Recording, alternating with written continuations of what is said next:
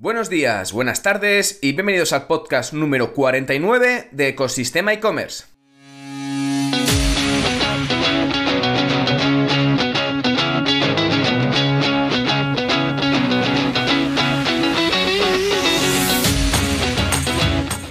Ya solo queda un podcast para llegar al primer objetivo marcado, publicar 50 podcasts. ¡Qué ganas y qué ilusión de poder superar esa cifra! Pero bueno, vamos a lo que nos atañe hoy y bienvenidos al podcast donde podrás escuchar todo lo relacionado con el mundo e-commerce. Herramientas, trucos, noticias, emprendimiento y mucho más para crear tu tienda online o hacer crecer la que ya tienes.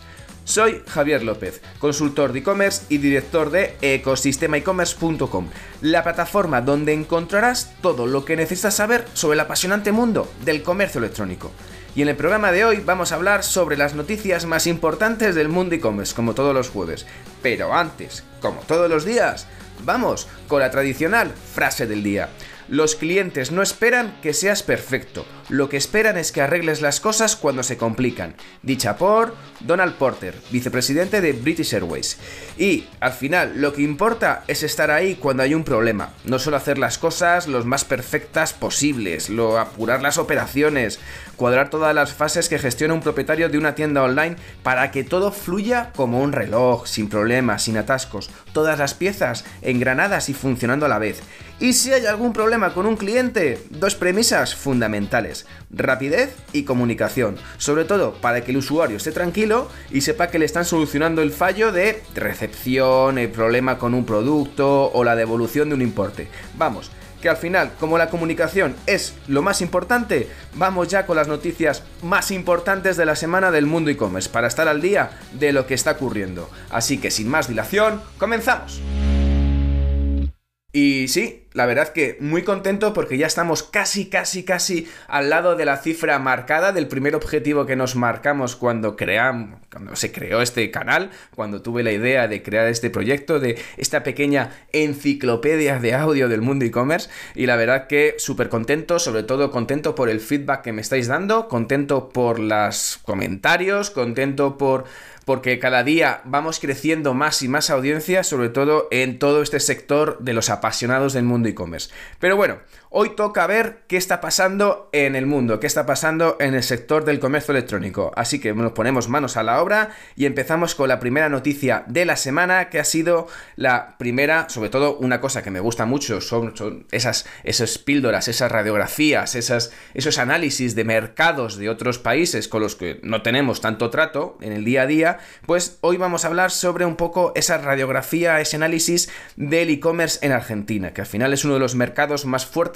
de Sudamérica. Y esta noticia ha sido vista en Marketing for E-Commerce. Bueno, eh, en 2022 Argentina fue la verdad que el mayor mercado de LATAM con un mayor crecimiento, aumentó un 25% y se posicionó en el quinto lugar, ¿vale? Eh, tened en cuenta que Argentina es el cuarto mercado de comercio electrónico, de e-commerce más grande de América del Sur y de la zona de América Central, de la zona del Caribe. Al final, eh, eh, estas ventas digitales de e-commerce de, Argentina representan el 7% de los ingresos del sector e-commerce en Latinoamérica. Hay que decir que al final tiene 45 millones de habitantes, con una cifra pues eso, de población similar a la española, y con casi 40 millones de los cuales tienen acceso a Internet, con lo cual tienen una muy buena penetración digital con un 87%. Entonces, según datos de la Cámara Argentina de Comercio Electrónico, la llamada CACE, durante 2022 el comercio electrónico creció un 11% en 2022 respecto a 2021 y se procesaron más de 91 millones de órdenes de compra, que es 14 veces 14% más que el año anterior.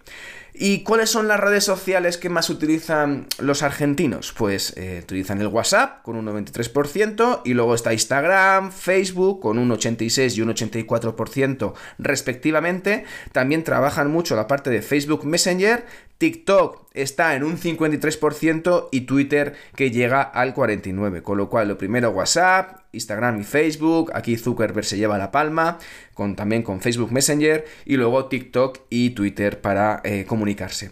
Hay que destacar que el 58% de los consumidores argentinos usa el móvil para realizar las compras. De hecho, El 63% de los usuarios lo usó para buscar productos y 8 de cada 10 hicieron búsquedas online con el móvil.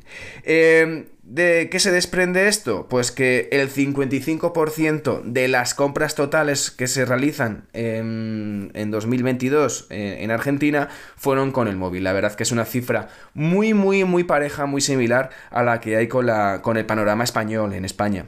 Entonces, también hay que destacar que 5 de cada 10 argentinos utilizan eh, las redes sociales para hacer compras. De hecho, un 67% asegura que ha comprado por Facebook y un 25% que ha comprado a través de, WhatsApp.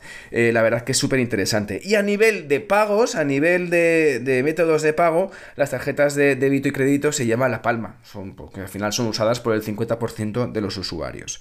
Y y ya por último, a nivel logístico, para tener una idea de cómo está el plantel a nivel de, los deliveries y los courier en Argentina, al final el 67% de los argentinos eligen los envíos a domicilio y luego un 25% escoge retirar los productos en los puntos de ventas, ¿vale?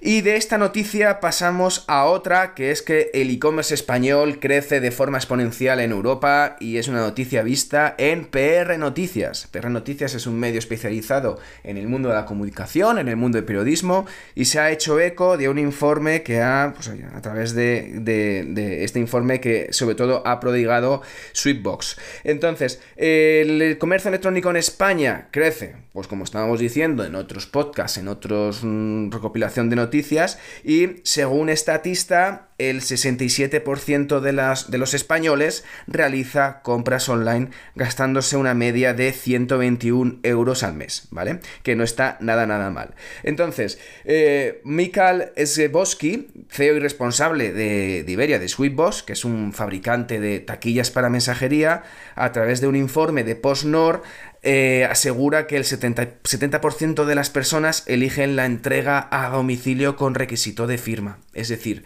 eh, ya decíamos antes que el negocio, de los, el negocio del e-commerce en Argentina, el 67% de los argentinos eligen los envíos a domicilio, pues en España estamos en el 70%. Y que eh, de ellos, al final, hay mucho potencial en el tema de las taquillas. De hecho, sobre todo esa tasa de, de crecimiento a nivel de logística tiene un potencial enorme. ¿Qué sucede? Que al final España, junto con Italia, lidera eh, en Europa eh, la categoría de compras móviles, donde los el 81% de los usuarios han comprado en 2021 productos por esta vía y un 83% en 2022. Con lo cual, al final, tenemos en cuenta que hay un crecimiento, hay una posibilidad de crecimiento con el uso de las taquillas para poder hacer los envíos a, domicilio, que España le está liderando junto con Italia el crecimiento del e-commerce y que el tema del móvil cada día se va instaurando más en el tema de las compras online, ¿vale? Siguiente noticia es que Alibaba apuesta por España, país clave para el tema del e-commerce en Europa. Y esta noticia ha sido vista en Forbes. Pues eso, pues según un, un evento que hubo hace unos días en el que se presentaba el general manager de Alibaba para el sur de Europa, Rodrigo Cipriani, eh, hablaba de que España es país clave para Europa y que el centro de la estrategia en Europa para las plataformas eh, que vaya implementando la plataforma china en Occidente, en Europa, pues sobre todo va a tener a España como un país clave, un país muy importante. De hecho, eh, ya sabemos que al final en 2015 desembarcó AliExpress en España y ha sido sobre todo la primera plataforma donde ha habido un gran éxito. Es decir, también están Timol, Mirabia, Alibaba, que se han lanzado y sobre todo se han unido unas cuantas marcas. En la actualidad, ¿cuántas marcas tiene eh, la plataforma Alibaba, la plataforma de, Ali? Pues tiene más de 250 marcas españolas, donde sobre todo predominan las marcas de belleza y cosmética, pero ya cada día se van incorporando sobre todo productos de salud y suplementos. Bueno, simplemente significa que para AliExpress en Europa, eh, España es un mercado muy importante, llevan tiempo desarrollando, de hecho, eh, en e-commerce es la segunda app más visitada en España y ya tienen 9 millones de usuarios activos mensuales y al final para AliExpress España es uno de los 5 mercados más importantes y sobre todo es el primero de Europa, con lo cual ya vemos que el lanzamiento de Mirabia se sucedió hace unos cuantos meses y van a seguir apostando por este modelo de negocio en España, la gente de AliExpress y veremos las nuevas sorpresas y las nuevas inversiones que van a realizar. Y de esta noticia pasamos a otra noticia vista en retail actual, es que 8 de cada 10 compradores online tienen en consideración el impacto medioambiental de sus pedidos.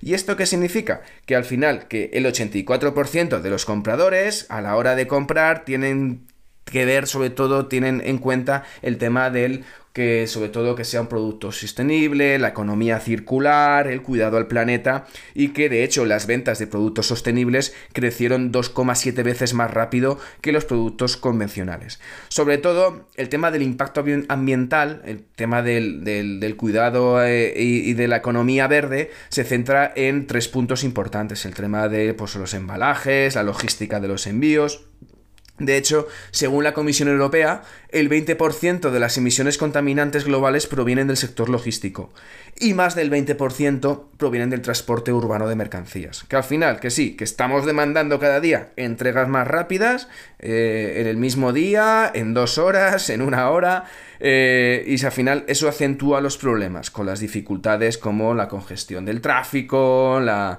la disminución de la eficiencia de la cadena logística pues por el tema de, las rutas. Bueno, al final, significa, ¿qué ha pasado con esto a nivel logístico, a nivel de e-commerce? Pues que uno de cada 20 pedidos online nunca llegan a su destino. Y, sobre todo, que el gasto medio de estimado en cada uno de estos intentos fallidos es de hasta 15 euros, que es una barbaridad. Importante, a nivel huella eh, medioambiental, es que casi la mitad de los segundos intentos de entrega, en los siguientes 24 horas, fallan generando en promedio 316 gramos de CO2 adicional, que son tres cuartas veces más que un envío entregado en el primer intento. Con lo cual, sobre todo para tener una eficiencia o una estrategia más eficaz en el tema de reducir la huella de carbono, pues está la opción de los puntos de recogida, como las taquillas o los locales con otra actividad comercial, los puntos de conveniencia en este caso. Entonces, al final, lo importante también que no solamente a nivel logística eh, eh, afecta eh, y además de la huella verde afecta en el tema de la logística en e-commerce, sino también el impacto medioambiental con el tema del packaging. De hecho, el 48% de los consumidores prefieren no comprar a tiendas online que no se comprometen a reducir el uso de embalajes no reciclables, con el tema del, plástico y otro tipo de, de productos. Y de esta noticia pasamos a otra vista en e-commerce news, es que el 26% de los consumidores planea comprar más artículos de segunda mano durante 2023. Y esto ha salido de un informe de, que se llama Escenario de los Envíos Online 2023, dicho, hecho y realizado por Packlink. Eh, en el que destaca que el 26% de los consumidores comprarán artículos de segunda mano, pues de una forma más frecuente, de una forma eh, más, más veces. ¿Por qué? Porque al final, eh, de hecho, el 76% de los españoles planea cambiar sus hábitos de consumo para hacer frente a la subida de costes, que ya sabemos que ha subido la gasolina, la logística, las materias primas. Entonces, eh, ha sido a través de una encuesta realizada por Packlink, por esta compañía, a más de 8.000 personas en 8 países, y es que uno de, uno de cada cuatro compradores planea utilizar los mercados de reventa en Internet. Entonces, em, entre los encuestados, eh, un 40% prevé que aumentar la adquisición de estos artículos que ya han sido usados, los refurbis, los productos de segunda mano, y en el caso de compradores por necesidad, em, eh, el porcentaje alcanza el 39%. Con lo cual, los compradores que trabajan eh, y que van a aumentar, sobre todo, que compran por necesidad, por un tema de productos, por un tema de, necesidad, no por un tema de, impulsividad, eh, el 39% de esos compradores mirarán el mercado de reventa, de segunda mano, de los reacondicionados, y el 40% son los que, digamos, que ponen las compras, que las dejan para más adelante, que no es una necesidad que necesitan en ese momento, prevén aumentar la adquisición de artículos anteriormente usados.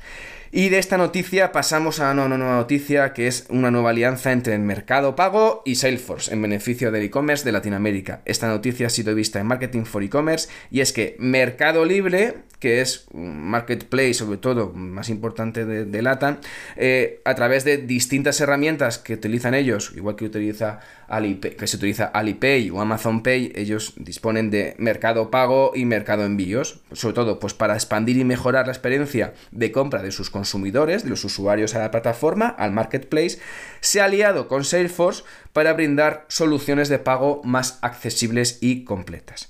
Este, esta alianza va a ser realidad y va a ser aplicable a, eh, unos, a unos cuantos países, a Colombia, Argentina, Chile, Perú, Brasil, Uruguay y México. Y entonces, pues a través de la plataforma de ventas de Salesforce Commerce Cloud podrá ofrecer a los diferentes eh, usuarios, a los diferentes eh, partners, el, tipo de soluciones, sobre todo respaldadas por Mercado Pago. Entonces, que son métodos de pago, pasarela, multiadquisición y el tema del antifraude. No olvidemos que al final eh, eh, al instalar la, API de Mercado Pago con, con, Salesforce Commerce Cloud, es decir, al final esa conexión entre ambas plataformas va a facilitar eh, los métodos de pago para poder recibir los pagos a través de dos vías principales, a través de Checkout Pro y a través de Checkout API. ¿Vale? Entonces también se permitirán, pues, el tipos de pago como ya son los clásicos de tarjeta de crédito débito, mercado pago, eh, en efectivo, en moneda digital y en mercado crédito. ¿Vale? Y de esta noticia pasamos a otra vista esta vez en e-commerce news y es que la compra online se incrementa notablemente y pone fin a la brecha de género. Y según un estudio hecho por Confianza Online, que fue realizada, que fue publicado el anterior 15 de marzo, correspondiendo con el Día Mundial de los Derechos del Consumidor, llamado el Informe Tendencia y Evolución del Consumo Digital en España 2018-2022. Y viene a raíz de un análisis, un informe de 11.425 pedidos online en el que se ha realizado los últimos 5 años con un volumen de, pues pues de 3 millones y medio de euros. Entonces, sobre todo, a través de los datos de este informe de confianza online, que sale? Pues que aumenta el consumo medio anual de las compras online, es decir, que estamos pasando de un aumento de ticket y se ha incrementado el ticket desde 2018 a 2022, en los últimos 5 años, se ha incrementado el ticket medio en cerca de un 35%, que eh, se pone fin a la brecha de género en compras online, eh, en el que ya se cerca cierta paridad en el tema de las compras, tanto por ambos géneros, por ambos sexos, en el que sobre todo eh, las compras del género femenino en sectores como la electrónica han aumentado un 160%. Y también importante que disminuye la brecha generacional, que al final los compradores digitales entre los 61 y los 70 años se han incrementado un 40%, mientras que ha disminuido la franja entre los 31 y los 40 en 18, con lo cual compra más compra más las personas de 61, de 61 años y eh, significa que al final el e-commerce está llegando a todos los ámbitos y a, todos los, a todas las edades. Y de esta noticia vamos rápidamente a otra, que es que, vista en el español, que es que Inditex y Mango se descifran en la venta online tras la vuelta a la normalidad. Ya hablábamos de las ventas de Mango, de cómo estaban creciendo el canal online de Mango, que había alcanzado un 36% de la facturación en la parte e-commerce respecto a las ventas totales de su, de su de su facturación total como compañía y es que eh, según este informe visto en el español de pues una vez que ya se han publicado las cifras de los ejercicios de 2022 Mango había alcanzado 960 millones pero la verdad que es que en 2021 el objetivo ya era llegar a los 1000 millones con lo cual le ha faltado un poquito en 2022 y en 2021 pues tampoco lo consiguió. Entonces eh, también por la parte de Inditex el cierre del ejercicio fiscal eh, registró en 2022 unas ventas de 7.800 millones de euros, un 4% más que en, 2000, en 2021. Estas cifras es que la venta online al final en 2021 la venta online creció un 14% y, em, y por eso el objetivo que se ha marcado Inditex para superar la barrera del 30% de la venta total en 2024 eh, es de eso, de llegar a esa cifra que ya Mango, por ejemplo, la ha superado. Y, y ese, al final, ese incremento que tuvo eh, y ese retroceso que ha tenido, esa desaceleración, ha sido sobre todo por el tema de la vuelta a las tiendas, el fin de la pandemia y el tema de final de, cómo está pasando el tema de las compras online.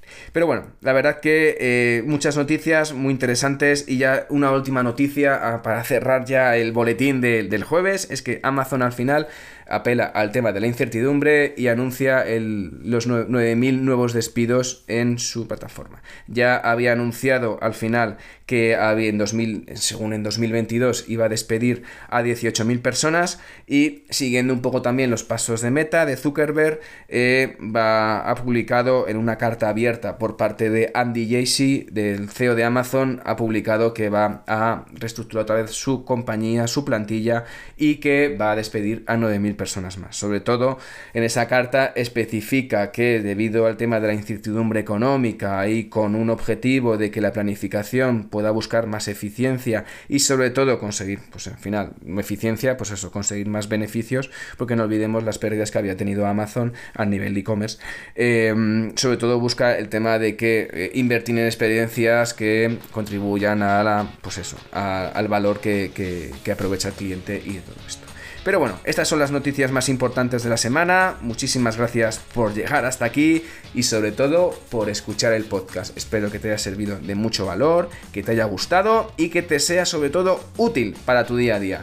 Así que muchísimas gracias y ya solamente me queda pedirte que si me das 5 estrellitas en tu plataforma donde lo estés escuchando, yo te estaré como siempre muy muy agradecido. Así que solamente queda decirte muchísimas gracias de nuevo y nos vemos mañana con un episodio y con una entrevista que no te puedes perder porque seguro que te va a dar una vuelta de tuerca a tu percepción del tema e-commerce. Así que muy buen día y hasta luego.